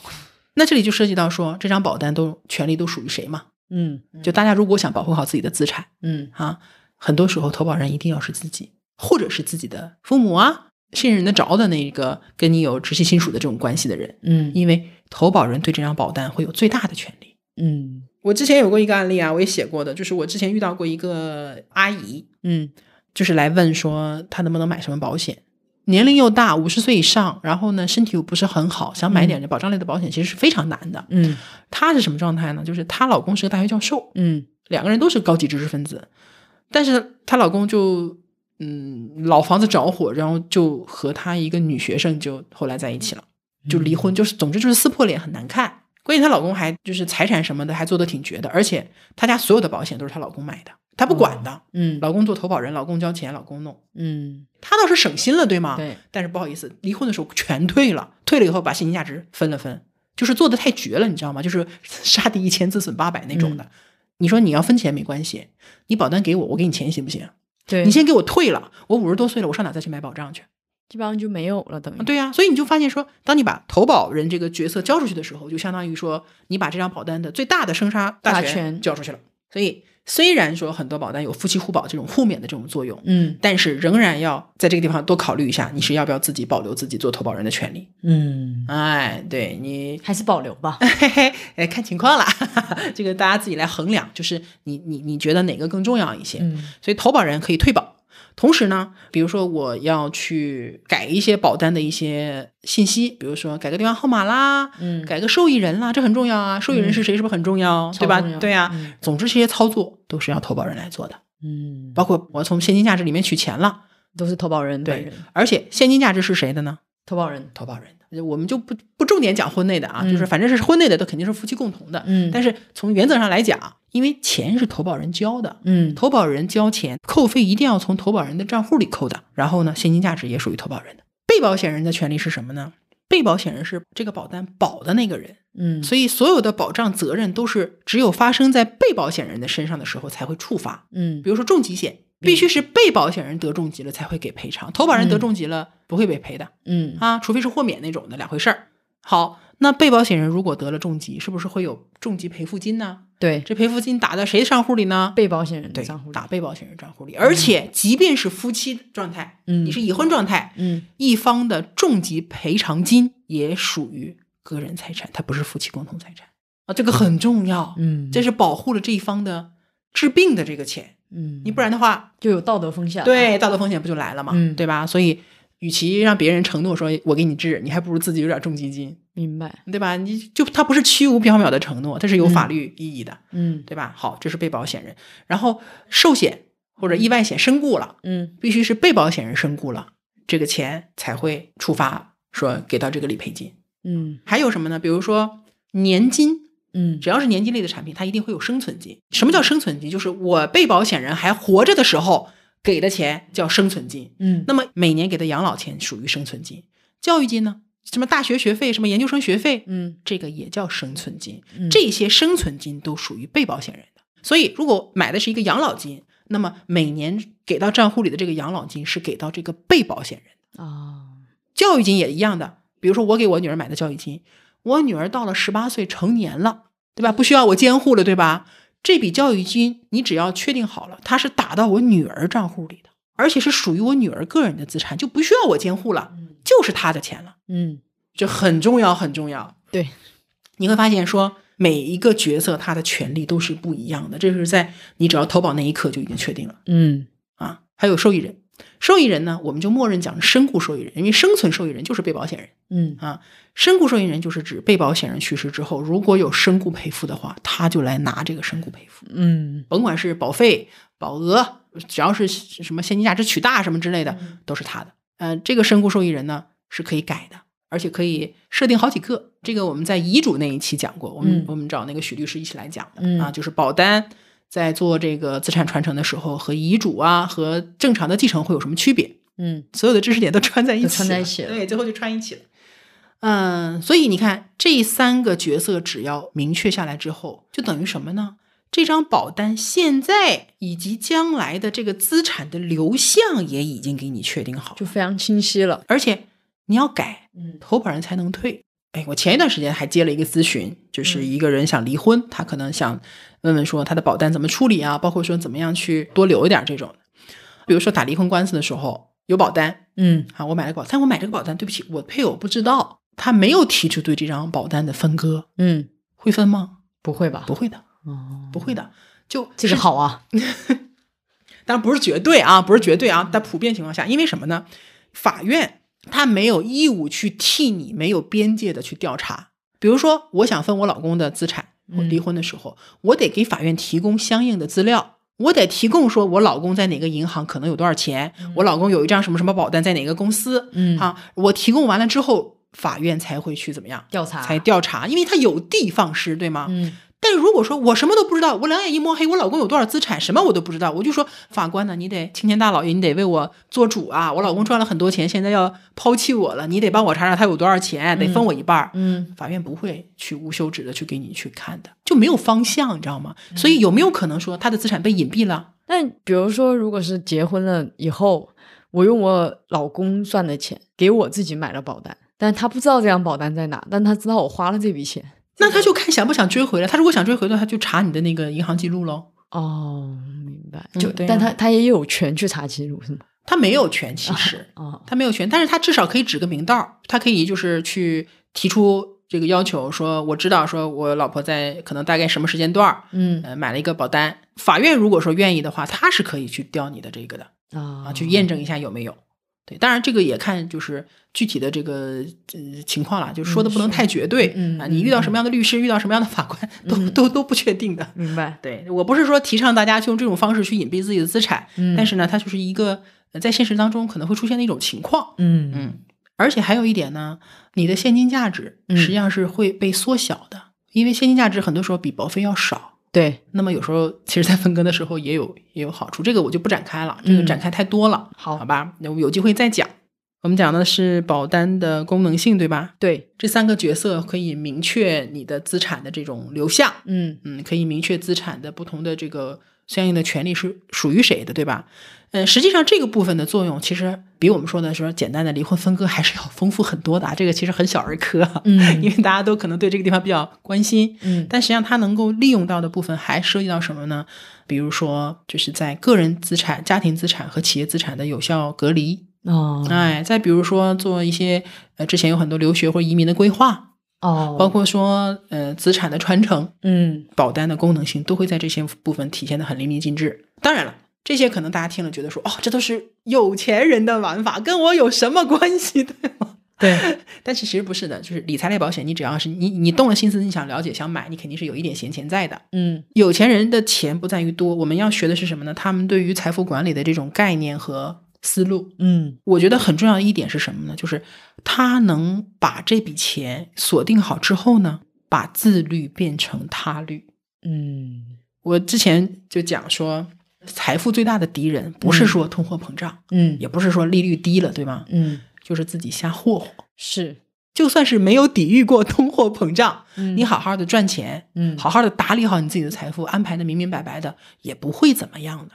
但是往往就是什么呢？P to P 嗯啊，或者是这这这整个什么投资，嗯，或者是再去随便的乱创业，啊 对，或者说什么呢？老人嗯被骗啊，什么保健品等等的各种的投资被骗太多了。那这种情况下，保单有个什么好处？它实际上是逆着我们人性走的，嗯它会要求我们，或者强说制储蓄对强制我们，它约束我们对这笔钱的一个使用。嗯就你把这个笔钱摁在里面，你就可能就明白防霍霍、防剁手。嗯你就像投资一样的，你天天去看，天天去动，你反而可能就赔的更多。你别动它，放在那儿，它反而还 赚了，你知道吗？嗯那这个功能性的话，就是对于这种储蓄性保险的话，我们是需要准备一笔钱把它给存到这个账户里去的。嗯，两种形式吧，因为这一类产品要么期缴，要么趸缴。嗯期缴呢，就是每年会固定的放一笔钱进去，那么嗯你就要考虑说这笔钱是不是你能承受的，去提前的评估一下说，比如说我要做五年缴，那么未来五年我是不是每年都能拿出这笔钱来去缴？嗯，因为你如果一旦失业呀、对，你要考虑你的现金流断不断，或者你的嗯自己的这个固有资金够不够，交不上，这个就是个很麻烦、很为难的一个事情。还有一种方式就是趸缴，一笔缴进去之后呢，就不用管了。但是这种一般会建议说，你首先得有一定量的现有资金，嗯，然后后又想省事儿，我觉得可以讲两个比较常见的产品类别吧。嗯其实这两个就是还是会有人问的比较多哈。这几年出了一个新的产品，叫做增额终身寿，这个你知道的对吧？我知道嗯。嗯，这个产品其实，因为它也是一个新产品，百万医疗险也是一个新产品，但是百万医疗险，我觉得它就是一个里程碑的产品，嗯它的意义和作用对整个保险市场和家庭保障结构的这种贡献是非常大的。但是增额终身寿呢，这里仅代表我个人看法，它真的是一个保险公司呃为了顺应市场，就是有一点不得已推出的一类产品。嗯因为是这样的，在我眼里，它有一点稍微有一点打引号的不伦不类，嗯，因为它叫增额终身寿，对吗？对，所以你把它分类，一定是分在寿险里面，而且是终身寿里面。寿险是什么概念？就是人死才给去钱，世了，嗯给钱，对吗？那么一般来讲，我们讲用寿险是为了干什么？是不是要杠杆？嗯人没了。嗯能够获得一笔比较大的赔偿，或者说什么样的人会买终身寿？就是想给孩子留钱，对是不是算一个资产的传承？算好，但是像现在常见的这种增额终身寿，几乎没有什么杠杆。嗯就这种增增额终身寿，它的身故的责任往往就是什么呢？就是百分之一百四或者百分之一百六的保费。嗯就比如说我交了十万，赔付的时候可能就赔十四万或者十六万这个样子的，跟普通我们常见的这种呃寿险的杠杆其实是无法比拟的，对吧是？我做定期寿或者说那种纯粹的终身寿，嗯我交一万块钱的保费，交交二十年，嗯我可能能拿到几百万的赔付，这是一个十几十甚至上百的杠杆，但这个杠杆可能只有一点四、一点六。对所以这种产品它虽然叫终身寿，但它实际真正的作用是什么呢？就是一个长期储蓄，嗯它不是分红型的。除了这个寿险责任以外，没别的责任了。嗯。那么我们要它干嘛呢？就是要它现金价值的增长，那它这个跟那个万能险的那个现金价值的增长还不是一个概念吗，不一样。因为万能险透明，哎嗯万能险的运作是每个月每天计利息，对吧？但是增额终身寿不是这样的，增额终身寿是它就会告诉你我的预定利率是百分之，比如说三点五，嗯也就是说，它的现金价值会以每年三点五的这样的一个速度增长。嗯但是，当然，虽然不合规，我们可不可以理解成说，它就是一个什么呢？就是百分之三点五的一个理财，啊理财类，当然，但它没有投资性质啊，它不是嗯参与市场。哎，所以怎么都不对，就是你嗯靠哪儿其实都是不一样的。你嗯我只能说它是一个长期的锁定终身利率的一个储蓄型的一个产品。嗯，第二个它的特点呢，呃，它会让你灵活领取其中的现金价值，灵活领取是指我随时想取都可以，，对，随时想取，随时拿走。这跟存钱有什么差别？，对，这就是存钱吗？嗯对吧？你你说它跟寿险有什么关系？跟杠杆有什么关系？没有关系，它就是存钱。嗯你从这个角度来看的话，保险公司拿这个产品其实就是在干嘛？就是在吸纳保险资金，嗯对吧？把保费提上来嘛，它就是一个能够收保费的一个产品。嗯，那么对于我们买这个产品的人来讲，最大的一个吸引人的点在于它是锁定终身三年五。对，现在你觉得三年五不怎么样，五年之后、十年之后，三年五就是一个很高的利率了。对对对，那这是现在最下得近很卖快点，嗯那个前几年你去银行存三年定期什么的，你还能拿到，比如说三点八五啊、三点对对九啊对什么的。你今年就可能就是只有三点五了，嗯你明年明年可能就更低，下的很快的。嗯但是这个东西一锁锁一辈子，关键是它没有风险，你知道吧？嗯它不是说投资到股票市场啊或者货币基金什么的，它比那个的风险那个级别还要再低，嗯所以它等于说几乎没有什么风险的一个长期锁定三点五，好不好？是很好的。嗯啊，你如果不叫增额终身寿，我还可能还挺喜欢它的。 对你一说增身增额终身寿，我就觉得好烦。所以它这个，我觉得它是有一点像什么呢？像英式分红，哦，多多少少有一点像香港的那种储蓄险了，嗯，只不过它没有就是分红的那个体现出来，它都是在现金价值里体现出来的。但是它的劣势或者说缺点在哪里呢？就第一个呢，它的增值期主要在中后部分。比如说我好，这产品特别好，我买一百万，嗯我夸一百万放进去，你会发现我的 现金价值立马就掉到七十多万。嗯嗯就它前期一定是一个账面亏损的，它一定要到某一个阶段，最常见的是七到八啊年。七到八年，嗯就七到八年的时候，你会发现你的现金价值哎，差不多回到一百万左右了。嗯然后之后每年三点五、三点五、三点五嗯啊，那么多出来的利息都是你挣的嘛。嗯但是你就会发现，前面的不管是五年回本还是七到八年回本，这期间你要甭管动多少，你动一块你也是有损失的。对，所以这种产品，第一不适合当下马上要用到这笔钱的人。嗯第二，不适合谁？不适合老年人，除非这笔钱你是老年人买了给孩子留着。对，因为太长了，我给你讲个真事儿，我本来想写在公众号里的，后来说不太合适啊。嗯就是在几个月之前，我们家有个亲戚，女性长辈嗯也差不多快七十了，她自己其实已经有几份保单了，家庭条件还可以，所以多多少少买过一些。然后呢，他朋友介绍了一个人，呃保险公司的一个人员，就给他推销一个这种增额终身寿。嗯然后呢，这个长辈就来问我俩了，看了一下产品，就发现什么呢？第一，嗯、这个产品并没有我们家亲戚原来那个产品好，因为嗯那个产品之前是四点零二五的，哦因为之前四对对点零二五都停售了嘛，嗯嗯现在是三点五的，嗯他已经买了几年了。说不说实话，这个四点零二五产品如果现在还卖的话，我就会去买的，因为很合适，十五年到期，你嗯就相当于一个中长期的一个定存一样那种感觉。嗯那你闲钱放里面不挺合适吗？对四点零二五啊，现在还没有风险的，要什么自行车，对吗？特别适合稳健的这种放钱。嗯但是这个人说，你原来那个产品不好，你把它退了，买我现在这个。然后他怎么好，就是说了一堆，就是我听了就觉得你这就是无稽之谈。嗯他就在算后面多少多少，就是说白了，就是他算的那个数学计算方式就没有对的，啊我没有办法复制，因为它是个错的。 嗯嗯嗯我说不可能，我说你这个是三点五的利率，嗯你现在也没有三点五的，对吧？人人家原来那个挺好的，而且你让我们家亲戚退，嗯你老老实实放十五年很好，但你现在才几年，你把它退了，你损失很大。嗯损失完了之后，你再买这个，你就算这个更好，你能把那损失补上吗？对你这不是损人利己吗？然后他说啊，你这个可能损对退保有损失，我给你补上。哇哦我就想说，你挣多少钱？你他给真是家拼命了就是一开始讲产品啊，后来又变成说，哎，说那个你帮帮我啊，我缺业绩什么的，你帮帮我怎嗯么的？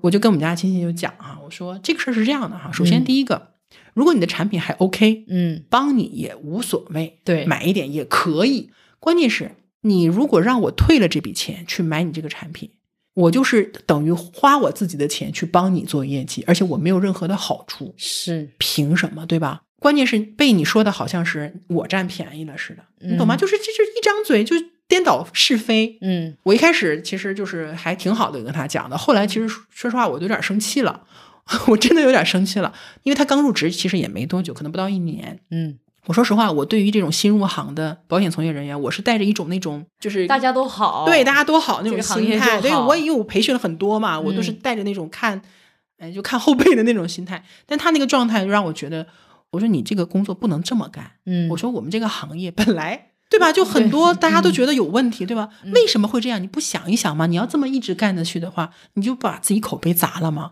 我说你如果理解不了，你就好好的学一学。我说你这个理解是有问题的。嗯他就这样那样。我说你别不信我，我说我都这么多年了，我还在那里唏嘘呢。然后据说是后来他自己还哭了一下，觉得挺委屈的。他可能就觉得这他可能觉得得自己是认识是对的，你对知道他吗？觉得自己不知道自己不对知道，这个是是最嗯也麻是很烦头疼的，就是很多保险公司的培训，包括说保险这种市场上，因为很多培训都是老人给新人的一个帮带嘛，嗯那这种帮带本身就是错误的，也很有可能对，所以这个也是很头疼的一个问嗯题。所以我现在有时候觉得说，我做这种保险市场的科普，可能效率还是太低。我应我其实还是应该去做这个行业的这个培嗯训，我可能未来也会去应该会去做这个事情，从根儿上去把这个事儿解决一下对，这解决不了，就是我尽我的力量把它稍微的影响一小部分嘛，嗯嗯对吧？另外，另外还有一个是什么呢？还有一个这个稍微的就会嗯、呃难一点，或者说知识点会深一点啊。嗯嗯，我刚才讲到了说，你保单其实有投保人、被保险人，对吧？谁是投保人的？现金价值是投保人的，对吧？对谁能动现金价值？嗯投保人好，生存金是谁的？被保险人好，那生存金能动现金价值吗？不能吧对，不能动。被保险人是不能动是现金价值的。嗯啊。那我问你，增额终身寿有生存金吗？它没有任何其他的责任，它就一个终身、就是寿险，嗯嗯然后没有其他的保险责任了。嗯它不是一个定期释放现金流的一个产品，嗯它就是现金价值。嗯那么你要领取的时候，领取的是什么？现金价值呗哦这跟生存金是一回事儿吗？不是不是我跟你讲，这绝对不是一回事儿。嗯生存金是到了时间，在买保单的时候就固定好什么时候释放，嗯释放给谁，嗯释放多少嗯？这个我讲叫什么？定时、定向、定量。我给我女儿买的教育金，从十八岁到二十五岁这七年，每年都有一笔钱出来，不用我去操作，嗯这叫定时。定量是什么？该多少钱就多少钱。嗯我买这张保单就已经确定下来，到时候这每年是多少钱这，倒对吧？是嗯好，定向是谁？给我女儿，对吧？这叫定时、定量、定向。好，这是年金里面生存金的这个特点。嗯增额终身寿有吗？这样看没没有有嗯增额终身寿只有现金价值，你要用钱只能是领取现金价值，谁能领？投投保保人能人领。嗯比如说啊，妈妈想给孩子攒钱，说我买个增额终身寿，其实可以吗？可以的，攒钱嘛，嗯长期用，短期不用，闲钱，嗯锁定终身利率挺好。但有个问题，就算是将来孩子大了，你也只能妈妈取钱给孩子。比如说，我买教育金给我女儿，嗯就有一个方向是什么呢？就即便是我没有行为能力了，我去世了，嗯我不能掌控了，嗯这张保单只要我女儿满十八岁了，这个钱就是她的，嗯不需要再过我的手了，嗯，因为我对我的能力到了某一个阶段可能是没有信心，或者说我不确定的。明白，呃，我的精神状态、能力什么没有的话，我这个掌控权就等于也没了。嗯有人骗我说把我的说你你老太太关老太太， 你把你保单退了，嗯我去退了，这张保单就真的退了，跟他也没有关系了，对不对？所以这种情况下，你就要想好说，你希望这张保单里的资金流向别人的时候，你是希望它到点儿自动流过去，还是一定要还是一定要我来控制？嗯住我主、一定要是我去操作一下，把钱取出来，然后我再给他。啊，这个还有是一这个操作的问题，对，这个一定要想清楚，嗯，否则的话，你就会发现你的设想是很好的，但是在操作上就会有一些问题。明白，举个例子嘛，比如说你涉及到你刚才说你跟你朋友都说给孩子买教育金，对吧？对，真离婚呢？就是做离婚官司的时候，就是我们常我们常说给小孩买的教育金，很多时候大概率是不会被分割的，嗯因为你这个资金流向已经确定了嘛。像你有时候会视为什么呢？视为父母给孩子的一种赠与，只不过这个赠与是在未来实现的。嗯但如果是教育金，这个就能就能看出这个保单明确的资金流向。但如果你是一个增额终身寿，你看得出这个资金流向吗？有没有可能被分割？你分割的可能性就会大。是所以这个是非常细微的一些区别。差别对，但这个区别呢，在关键时刻它就会体现的很清楚，对，所以这个东西呢，就是你哎嗯有时候真的是很细微。当然，你说你我就是想自己控制，就我我给你你就乖乖拿着，我不给你你就动也别想动，嗯那你这个就满足你需求了。明白，然后讲到增额终身寿，就刚才就 Q 到年金了嘛，嗯啊，年金其实我很喜欢的，嗯因为年金它就是特别能够体现我刚才说的那个功能，包括说，呃，能够在投保之那一刻嗯，就能定下来这张保单未来的资金的一个流向，定时、定量、定向。它的本质是什么呢？就是你牺牲了你短期的控制权，嗯因为短期你不能用这笔钱了嘛，是啊，退保也有损失啊什么之类的，换取你未来对资本资金的控制控制权。嗯我现在手里有钱，我老了二十年后什么情况，其实我觉得很很难讲。对，我觉得人们很多时候这么说可能会得罪人啊。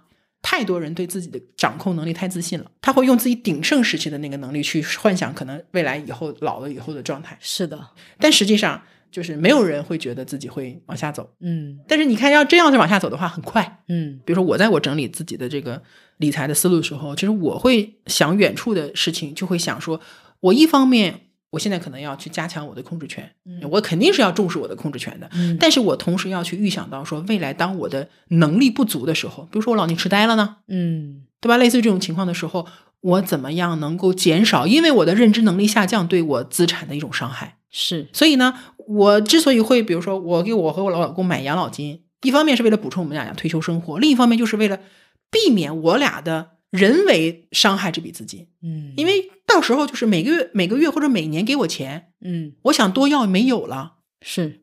当我没有这个掌控钱的能力的时候，拥有那么大笔钱是对一种风险，就其叫实就是怀璧其罪嘛，嗯对吧？但是如果是两千万改成什么呢？我每个月都给你发五万块钱，这辈子都可能用不了，你会不会觉得马上你就不焦虑了？对对对， 然后再给你，比如说每年再给你涨百分之五，嗯对吧？通货膨胀，对吧？五万不够花了对，你会觉得人生从此就至少财务问题就解决了，对吗？对，嗯对，这就是叫存量资产和现金流的区别。就很多时候，我们其实对财务的焦虑啊，并不是焦虑我们没钱，而是焦虑我们的现金流不稳定。是你现在没钱没关系，你只要知道我未来现金流是稳定的，我每个月都能挣一定的资金，你是不会害怕的。嗯，怕就怕什么呢？我现在有现金流，我将来就没有了。怕这个不确定性，，对，一旦断了怎么办？嗯，而且我即便是有存量资产，有个词叫坐吃山空，对不对？嗯，啊，有时候坐吃就算吃不空，你这个山的安全性在哪里，其实也是要想这个问题的。明白，所以年金就是让保单来控制钱，嗯，不要自己完全的去控制。不要太自信，对，为什么那些有钱人都去搞信托？嗯，他们不比我们强吗？对呀、牛多了吗？人家为什么还要搞信托？嗯就是因为信托可以规避掉在这方面的一些不确定性，但是是这样的啊，就是我们对一笔资产的灵活性的需求是合理的，就是凡事都有两面。这个灵活性有好的地方，我要用钱的时候我能用；对，但是它不好的地方就是我一说用就用了，然后就没了。所以这个东西就是一定要叫什么呢？叫平衡。嗯嗯那么落到实际操作上就是什么呢？做产品组合。嗯呃，我们在理财的时候有一个金字塔原理，就什么概念呢？比如说我们会有一些资产的使用目标，嗯呃，常见的就是教育啊、养老。我们攒钱赚钱，很多时候有一部分都是为了这个目标去努力的，或者为这个做准备的。但是这个这个目标，我通过什么样的方式去完成，它其实不是一个单一的形式。现在大家说理财，理财其实是一个很复杂、很大的一个概念。嗯，是一个体系，对，，是一个体系。就有一个地方大家一定要小心，就是不要陷入思维的单一化，就一定是什么 A 比 B 好，或者是 A B 当中我要选一个，不是的，嗯你完全是可以做组合的。就像保险、保障类产品也是一样的，对吧？嗯你要有重疾险，又要有医疗险， 又要有意外险，对吧？你会发现，就算你这些保障体系都做得很全了，你还是有照顾不到的地方。是，理财也是一样，你不要轻易的小看任何一种理财的方式，嗯每一种都有它自己的优势在，也有它存在的意义。嗯比如说，我们要去做一个养老的规划，像我嗯年近四十，我已经开始做养老规划了。那我的养老规划就分成什么呢？分成几个部分。嗯，首先，社保，这不就是基础的，对，最基础的社保之上呢，还有什么呢？就是我因为我有我之前的公司有一些那个企业企业年金嗯不多，但是有一点。嗯接下来，商业保险的养老金，嗯这两个部分的特点是什么呢？就是不以我的意志为转移，嗯，只要我活着，嗯我到了年龄，我活着，我喘气儿，他就每个月给我打钱是，啊。然后就是别人想拿也拿不到，这个是很难得的，很厉害的。嗯那这么讲到养老了哈， 所以你看，国家在讲这个养老三大支柱的时候，嗯，没有讲房子，也没有讲存款，更没有讲股票投资，讲讲的都是什么商呢业？保险，对，都是什么？就是三驾马车：嗯社保的养老金、企业年金和个人的商业保险。好，那是基础的部分，就至少这两个部分可以保证什么呢？我能活下去。嗯，基础的一些，对，这叫基础养老。嗯再往上叫品质养老，这里面有什么呢？我的投资，嗯当然我可能到那个年龄段的时候，已经不再做那种风险类投资了。我会一定会随着年龄的增加去降低我风险类投资的这个比例。嗯，同时呢，我还有什么？可能有房产，房产，房产这里就可能涉及到说我有房租的收入，我也在努力的排兵布阵。 嗯但是房租收入为什么说也不能做这种基础的呢？因为它还是需要你的个人认知去嗯你还参是与操进去。作，对你得去找房客，你得去收租，嗯嗯对吧？你有人你还去打扫啊、处理啊什么的，维它护对这个也需要你的认知的。像社保养老和养老金的那种，嗯你是不需要个人认知的，嗯哎，这是最大的区别。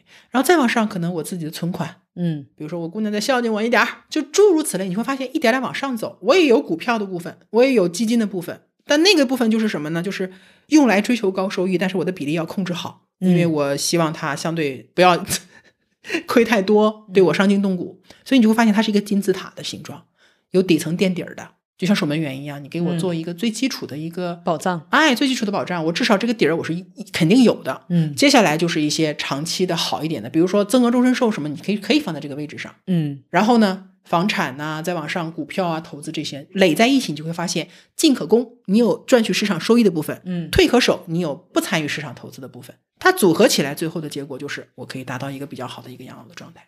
我们总结一下今天讲的内容，就是这一类的保险啊，嗯就是什么理财型的或者储蓄类的保险。就首先第一个呢，呃，我们先把它分类分清楚，就它应该是有增值的功能。嗯但是呢，呃大家不要对它有太高的收益率的这个期待嗯啊。它本身这个保险大类就不是一个高收益的一个领域，嗯那么实际呢，在三点五左右都是比较正常的，嗯而且它的收益和增值主要是在后后期体现的，嗯中长期体现的对。你要买它，你就做好打持久战的准备。是啊，你过了三五年，你看这什么玩意儿，我也没有 没有什么实际的效果，很正常，因为嗯是时间不够长。你嗯继续往下等一等，好吗？嗯哎，这是一个。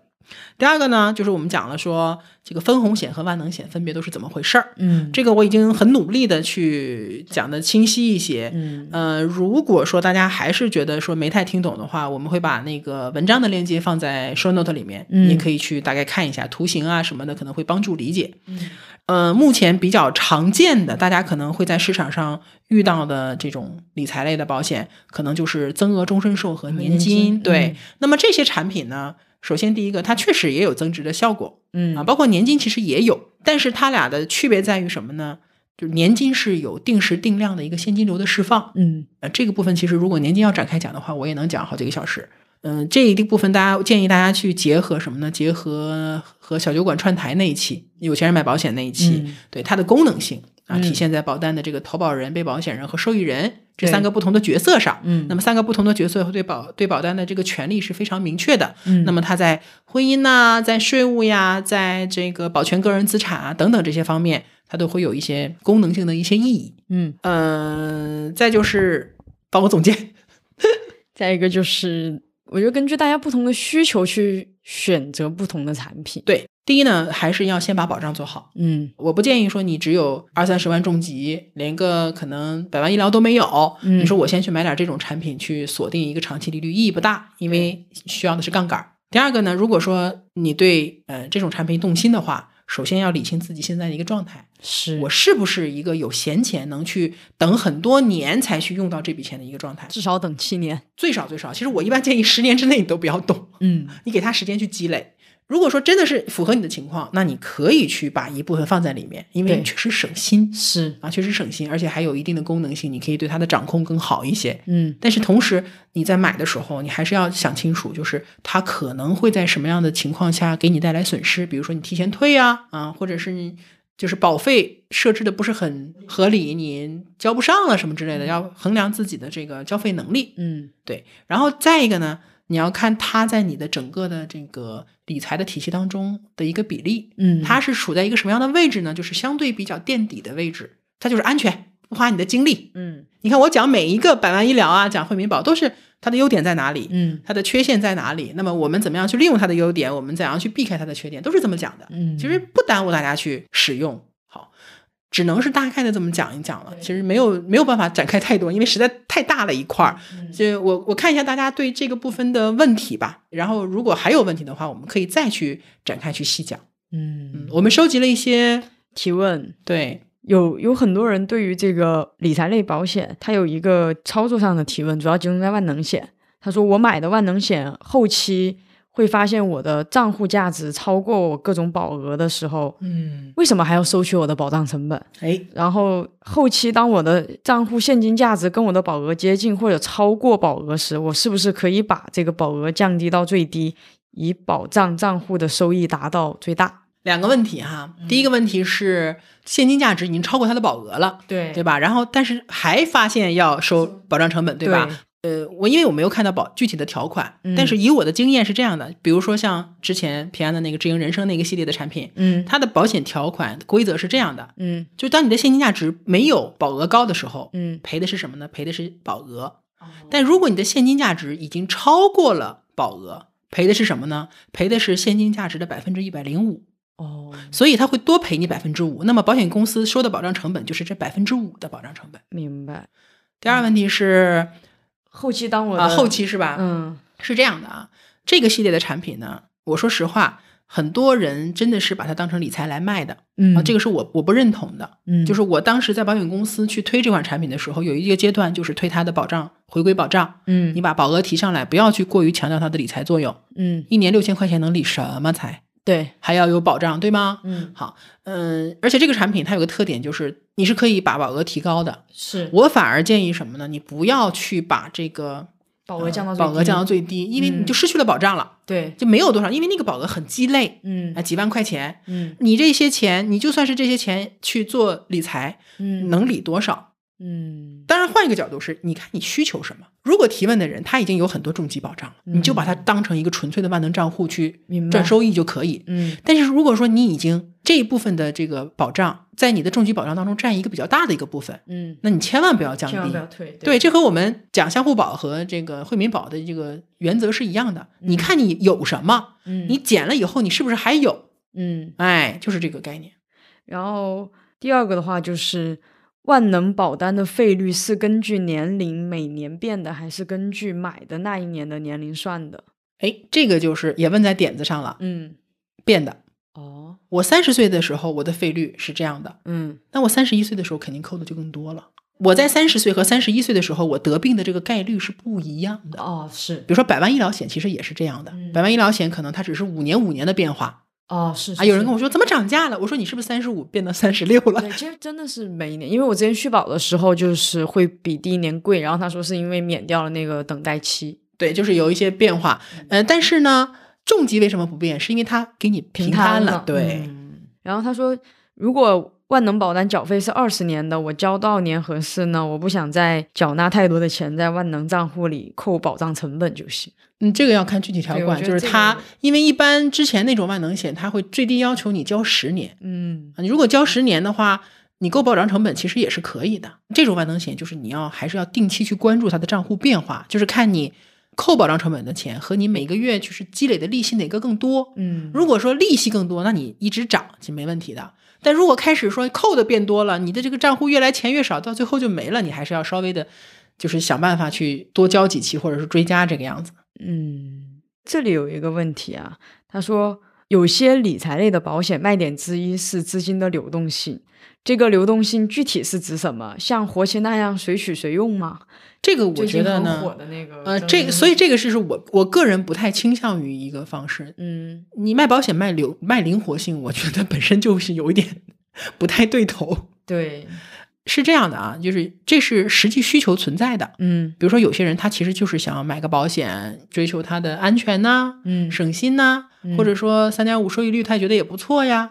但他总会有一些顾虑说，我一旦要用钱怎么样？我跟你讲，人对这个钱的灵活性的需求，这个东西是挡不住的。是，你就会永远就会有人问你说：“哎，这钱我什么时候能取出来？”我说：“你是你为什么要取出来？你要用吗？”他说：“我不用啊，但我想 我就落想知道我什么时候能取出来。落袋落袋为安的那 对，种，就这个钱在保单里面，他就觉得不放心，或者对说总是觉得有点奇怪，他就有一种这个钱不在我这儿的对对感觉。对对对对但实际上就是你习惯了就好，这个钱就是我的。嗯，还有一个问题是，嗯，我听说保险可以避税，是真的吗？这是个大话题。嗯嗯、我只能说操作得当，嗯有专业的人士帮你搞。嗯那么在特定的一些情况下，是可以合理的降低或者是延后你的税务压力。嗯，但是是你粗暴的说我买保险就可以避税，嗯嗯这个就太笼太笼统了。嗯之前不是有税优险吗是？能不能避税？能啊，能这是国家的优惠政策。嗯但是你说我买了保险，我就不交什么个人所得税啊，或者是企业税，这不存在的。嗯，基本上其他的问题的话，我们其实刚才都回都答聊到了，对吧？嗯、对，其实就是翻来覆去，大家问题就是那些，对嗯呃，可能更多的就是一些个性化的、比较细节的问题了。这里就一块儿说一下吧，就很多问题其实我回答不了，因为大家嗯给我提供的信息啊，对对对，就是不够。举个最极端的例子，说关说关哥，我前两年做过一个手术，或者嗯说检查出了一些问题，我还能买什么险？我这一头雾水，你啥也没跟我说，我咋跟你回答呀？有些问题确实是需要一对一的那种很详细的信息才能够去嗯回答的，所以嗯遇到这种问题，我可能真的没有办法去给你一个很明确的回答。嗯那有时候我就可能给你一个思路性的东西，那嗯有时候可能真的不知道该怎么说。大家如果想提问的话呢，就还是详细一些，对吧？那有些人说我我不想把我的隐私暴露出来，那就换一个隐私点的地方去沟通也好。明白好，那今天这一期就暂时这样子吧，就是我嗯们笼统的把 理财类的理财类或者是储蓄类的保险嗯对给讲了一下，呃，讲的还是比较宽泛嗯，啊、呃但是呢，我觉得你还是有点收获的，对吧？对对对， OK，那我相信大家应该都有一点收获。嗯那如果说在今天的这个话题当中，有一些地方还想更深入的去讨论，嗯比如说你想讨论年金的这个部分，或者你想讨论养老金怎么去安排，嗯或者你想讨论这个 婚姻当中这个保单的分割什么的，你也可以嗯留言，然后我嗯看一下，就是我们先可以讲哪一个，好好吗的？OK，那谢谢大家的收听，我们今天就到这里啦，我们下次见，拜拜。拜拜。